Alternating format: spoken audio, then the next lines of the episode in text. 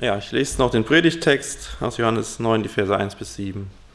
Und als er vorbeiging, sah er einen Menschen, der blind war von Geburt an. Und seine Jünger fragten ihn und sprachen, Rabbi, wer hat gesündigt, dass, so dieser blind geboren ist, er oder seine Eltern? Jesus antwortete, weder dieser hat gesündigt, noch seine Eltern, sondern an ihm sollten die Werke Gottes offenbar werden. Ich muss die Werke dessen wirken, der mich gesandt hat, solange es Tag ist. Es kommt die Nacht, da niemand wirken kann. Solange ich in der Welt bin, bin ich das Licht der Welt. Als er dies gesagt hatte, spie er auf die Erde und machte einen Brei mit dem Speichel und strich den Brei auf die Augen des Blinden und sprach zu ihm, Geh hin, wasche dich im Teich Siloa, das heißt übersetzt der Gesandte. Da ging er hin und wusch sich und kam sehend wieder.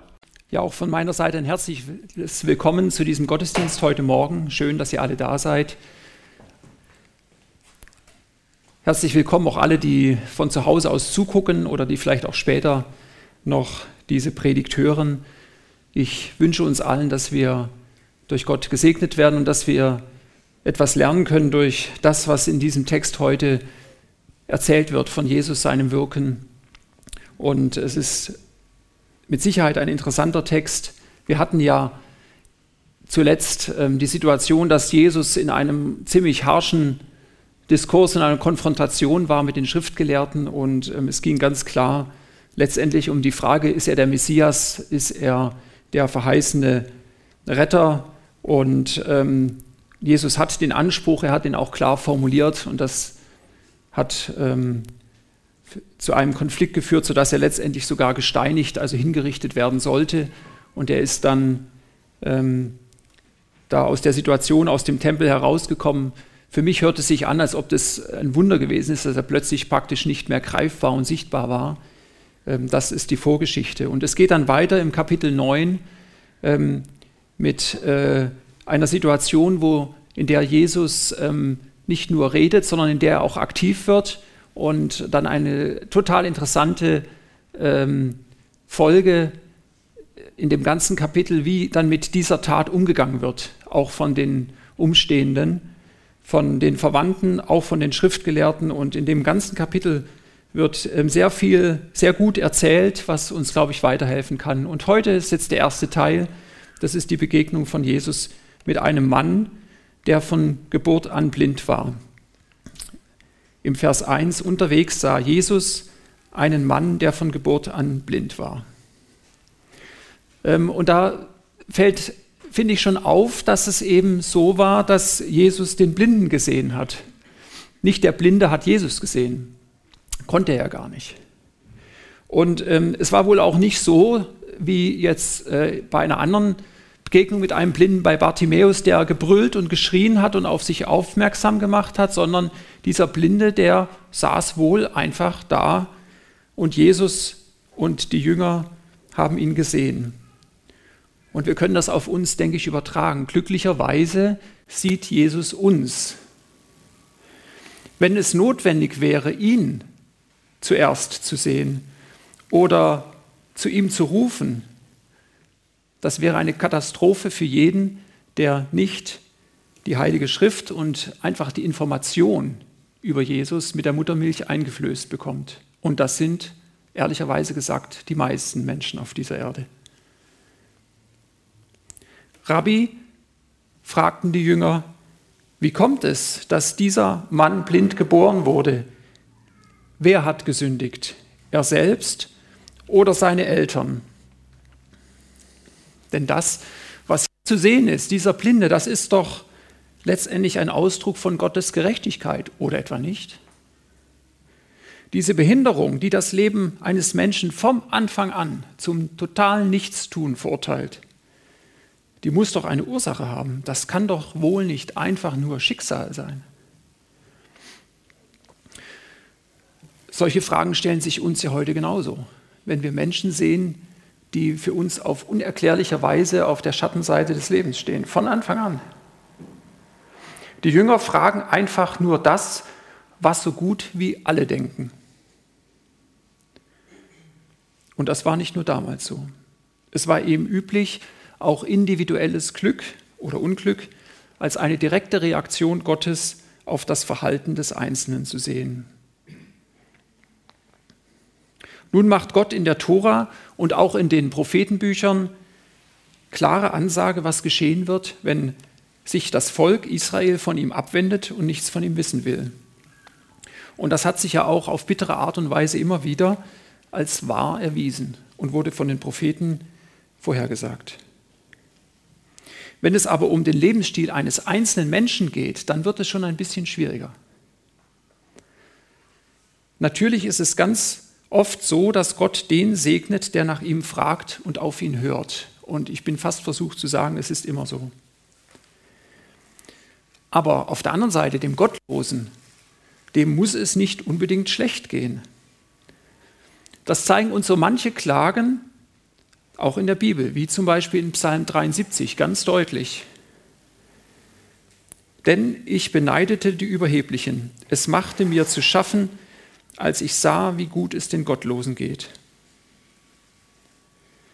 Jesus selbst sieht bei dem Geheilten am Teich Bethesda in Kapitel 5 des Johannesevangeliums einen Zusammenhang zwischen Schuld und Krankheit, als er ihn nach der Heilung später im Tempel traf.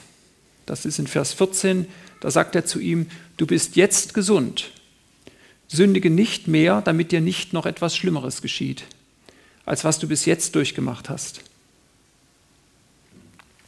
Und auf der anderen Seite schreibt Paulus zum Beispiel von seinem Pfahl im Fleisch, wie er sich ausdrückt, einem Engel des Satans wurde erlaubt, mich mit Fäusten zu schlagen, damit ich vor Überheblichkeit bewahrt bleibe. Und dann kurze Zeit später eben das in der Schwachheit bin ich stark. Also Paulus hat die Krankheit wegen der er gebetet hat und von der er nicht ähm, geheilt wurde, äh, als sinnvoll angesehen und als notwendig, damit er auf dem Boden bleibt und seinen Auftrag ausfüllen kann. Es gibt also keinen so klaren Zusammenhang zwischen Krankheit und Schuld. Wenn Gott nur streng gesetzlich mit Krankheit oder auch mit Unglück im Allgemeinen reagieren würde auf unser Handeln, dann wären wir letztendlich diejenigen, die die Dinge in der Hand haben. Und das ist ein großer Irrtum. Adolf Schlatter, der schrieb in den 1930er Jahren in seiner Auslegung zum Johannesevangelium sinngemäß dazu. Denn Gott ist größer und das Menschenleben darum wunderbarer, tiefer, unterschiedlicher. Auf der Erde werden nicht nur des Menschen Taten, sondern auch Gottes Werke öffentlich sichtbar. Gott tut seinen eigenen Willen, den ersten, den gebenden Willen. Er zeigt an unseren Erlebnissen auch, was er selbst tut und gibt. Und in diesem Sinne, oder Jesus ist ja der Erste, der das so ganz klar sagt, Jesus geht gedanklich im nächsten Vers den wesentlichen und für uns, denke ich, den erlösenden Schritt weiter. Vers 3. Es ist weder seine Schuld noch die seiner Eltern, erwiderte Jesus. An ihm soll sichtbar werden, was Gott zu tun vermag. Jesus geht weg von der Warum-Frage. Er beantwortet sie überhaupt nicht. Er stellt eine andere Frage und beantwortet sie gleich dazu. Er fragt, wozu? Wozu ist dieser Mann blind geboren? Jesus nimmt die Krankheit dieses Mannes zum Anlass, seine eigene Herrlichkeit, die Herrlichkeit Gottes zum Aufblitzen zu bringen. Schuld oder Sünde ist die Katastrophe, die zur Trennung von Gott und Mensch führt. Und man kann viel darüber nachdenken, wie es so weit kommen konnte und nachlesen. Aber Gott bleibt nicht rat und hilflos daneben stehen, sondern er nimmt sich des Problems der Sünde und ihrer Folgen auf eine bewunderungswürdige Art und Weise an. Er gleicht nicht nur das aus, was wir verloren haben,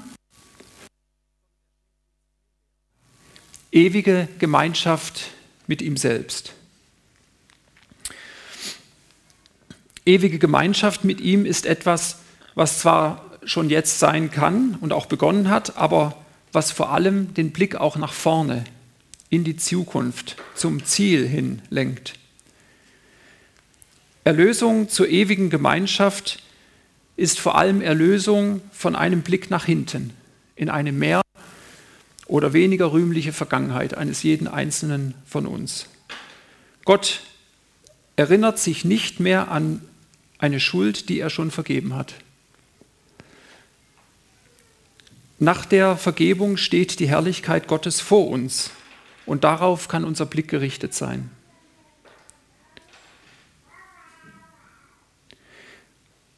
Ein anderes Beispiel. Als Lazarus gestorben war, da sagte seine Schwester Martha zu Jesus, Herr, wenn du hier gewesen wärst, dann wäre mein Bruder nicht gestorben. Aber Jesus hatte schon zwei Tage vorher, als Lazarus noch gelebt hat, zu seinen Jüngern gesagt, am Ende dieser Krankheit steht nicht der Tod, sondern die Herrlichkeit Gottes. Der Sohn Gottes soll durch sie in seiner Herrlichkeit offenbart werden. Martha fragt, warum Jesus so spät kommt oder warum er zu spät kommt. Die Perspektive von Jesus ist eine andere. Es ist die Wozu-Perspektive. Und mit einem aktuellen Beispiel, um noch einmal Philipp Mickenbecker zu erwähnen, der vor zwei Monaten gestorben ist. Er hatte sich bei seiner dritten Krebsdiagnose schon eine Heilung gewünscht. Aber letztendlich hat er die Krankheit akzeptiert und dann auch seinen Tod mit der Antwort zur Frage, wozu? Zur Herrlichkeit Gottes. Und so ist er auch gestorben.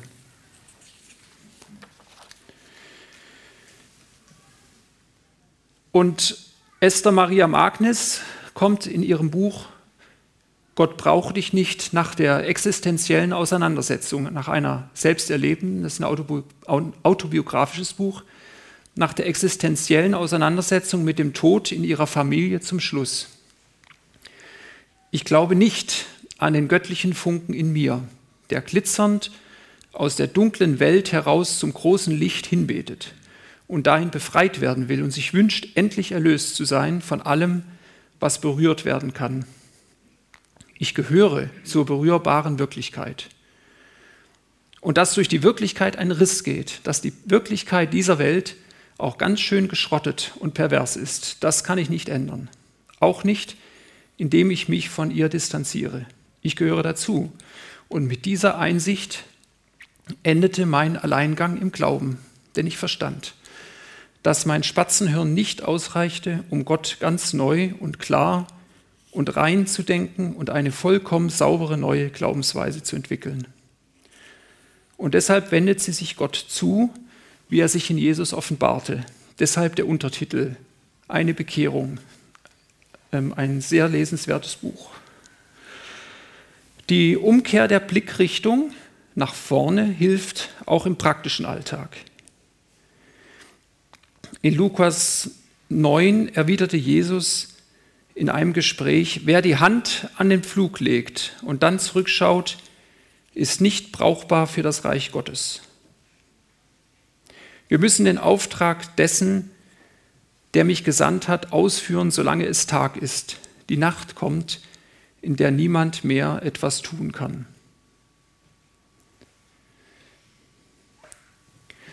Jesus sagt hier den Jüngern, wir. Er sagt nicht ich. In manchen Übersetzungen steht noch ich, es ist eindeutig wir, wenn man es korrekt übersetzt. Das ist eine Einladung, mit der Jesus uns hineinnimmt in sein Werk. Und nach der Faststeinigung von Jesus im Kapitel vorher, da war allen klar, dass der Tag auch ganz schnell vorbei sein kann.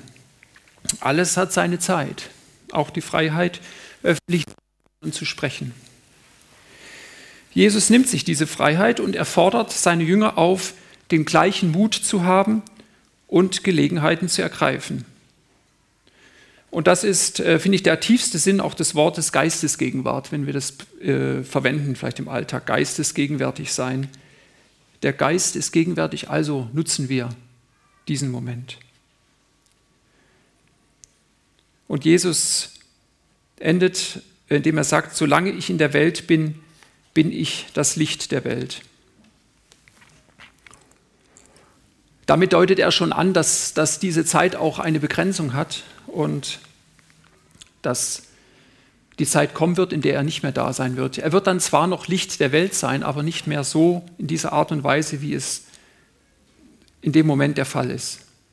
Für den einzelnen Mann, vor dem Jesus steht, ist er im buchstäblichen Sinn jetzt das Licht. Er wird ihm das Augenlicht geben. Es wird zum ersten Mal sein. Und der Mann kennt noch gar nicht das Sehen. Natürlich will Jesus aber in dieser Situation mehr sein als ein Augenarzt. Und er ist Licht der Welt, weil er der versprochene Retter und der Messias ist. Weil er der Erlöser ist für die Schuld jedes einzelnen Menschen auf dieser Erde. Weil er in die Nacht gegangen ist, in der niemand mehr etwas tun kann. In der Nacht, in der er rief, mein Gott, warum hast du mich verlassen? und in der Nacht, in der er vertraute, dass der himmlische Vater ihn aus dieser Nacht und dem Tod auferwecken wird. Zum Erlöser ist er auch für den blinden Mann geworden. Und ich greife da etwas vor, denn am Ende des Kapitels in Vers 38 steht, da rief der Mann, Herr, ich glaube, und er warf sich vor ihm nieder. Und Jesus wird zum grellen, provozierenden Licht, zum aufdeckenden Licht für die, die an ihm zweifeln Daraufhin sagte Jesus, dadurch, dass ich in diese Welt gekommen bin, vollzieht sich ein Gericht. Die, die nicht sehen, sollen sehend werden und die, die sehen, sollen blind werden. Und ähnliche Ankündigungen kennen wir schon aus der ganzen Geschichte vorher. In Jesaja 6 zum Beispiel. Verfette das Herz dieses Volks und ihre Ohren verschließe und ihre Augen verklebe, dass sie nicht sehen mit ihren Augen, noch hören mit ihren Ohren, noch verstehen mit ihrem Herzen und sich nicht bekehren und genesen. Doch zu diesem Nichtsehen wollen, da kommt dann später was in einigen Wochen, wenn es hier im Text weitergeht. Und jetzt schreitet Jesus zur Tat, nachdem er seinen Jüngern diese Antwort gegeben hatte, spuckte er auf den Boden und machte aus Erde und Speichel einen Brei, den er dem Blinden auf die Augen strich. Spucke und Erde. Geht es noch äh, ekelhafter? Ähm, das ist keine tolle Medizin. Ja, das ist keine Heilpflanze, wie sie damals auch schon verwendet wurden. Das ist auch keine vergeistigte Wunderheilung, in der das Wort reicht. Ja, Jesus hatte ja früher schon durch reines Reden und Befehlen geheilt. Das ist schon recht äh, bodenständig, was er da macht. Ähm, da ist auch kein sofortiges Ergebnis zu sehen. Ja? Er schmiert ähm, diese Matsche dem Mann auf die Augen. Jesus handelt wieder anders. Er handelt wahrscheinlich anders als erwartet. Er macht etwas, aber anders. Er ist in dieser Situation völlig unabhängig von Erwartungen. Er ist souverän. Dann befahl er ihm, geh zum Teich Shiloach und wasch dir das Gesicht. Aber vielleicht ist dieses Handeln auch angepasst an den Blinden, der so besser das Wirken von Jesus begreifen kann. Vielleicht kommt ihm Jesus mit Erde und Spucke entgegen in seine Welt. Auf jeden Fall muss der Blinde jetzt etwas selber zu seiner Heilung beitragen. Er muss zum Teich gehen. Der Teich Shiloah, der liegt südwestlich am Fuß des Tempelberges.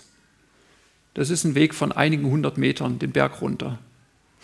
Der Blinde tastet sich dorthin hindurch. Dem Apostel Johannes ist es wichtig, den Namen des Teiches im Text zu erwähnen. Shiloach bedeutet Gesandter. Und da drängen sich viele Bedeutungen auf. Jesus ist der Gesandte Gottes. Der Blinde muss doch noch ein Stückchen zum Gesandten gehen. Er wird dorthin gesandt. Und das Wasser, das diesen Teich füllt und noch heute füllt, ist aus einiger Entfernung gesandt. Es stammt aus der Gihon-Quelle, etwa 500 Meter weiter nördlich, und läuft durch einen Tunnel, gewunden mit etwas Gefälle, den König Hiskia im 8. Jahrhundert aus militärischen Gründen bauen ließ, damit diese Quelle auch benutzt werden kann, wenn die Stadt belagert wird, verdeckt in die Stadt. Der Tunnel ist über 500 Meter lang. Er ist geschlängelt, er ist schulterbreit aus dem Fels gehauen, meist hoch, teils auch nicht. Ich selber hatte das Privileg, ihn vor etwa 30 Jahren zu durchlaufen. Ich lief immer durch das Wasser. Manchmal war es fast hüfthoch. Ich war allein. Die anderen wollten nicht mit. Es ist total dunkel und eng. Nach der letzten Biegung vor dem Teich, als ich Licht sah, da war ich wirklich froh. Der Mann ging dorthin und wusch sich das Gesicht. Und als er von dort wegging, da konnte er sehen. Der Blinde, der ging die Strecke zum Teich in totaler Dunkelheit. Er kannte nichts anderes als diese Dunkelheit. Als er in den Teich sich tastete und die Augen abwusch, da konnte er plötzlich sehen. Das muss absolut überwältigend gewesen sein.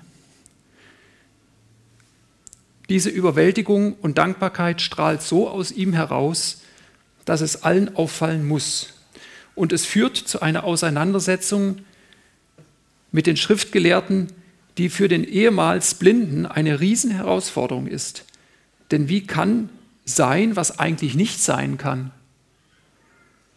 Davon mehr in den folgenden Versen, demnächst hier in diesen Gottesdiensten. Und für heute bleibt die Dankbarkeit, über das Licht, das Jesus schenkt und das er selber ist.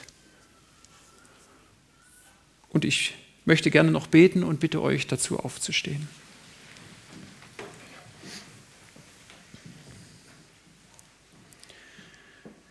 Lieber Herr Jesus Christus, ich möchte dir danken, dass du uns erdacht und geschaffen hast und dass wir Menschen sein können, die viele Fehler haben und viel Schuld und von dir eigentlich getrennt sind und dass du trotzdem diesen langen Weg in die Dunkelheit gegangen bist, um uns zu erlösen, dass du dich selbst dafür aufgeopfert hast, damit wir Gemeinschaft mit dir haben können und damit du uns heil machen kannst, damit du uns sehend machen kannst und dass wir Licht vor uns haben. Danke, dass du das Licht auf unserem Weg bist. Ich möchte danken, dass du für so viele Menschen das schon geworden bist und möchte ich bitten, dass du es noch für viel mehr Menschen wirst.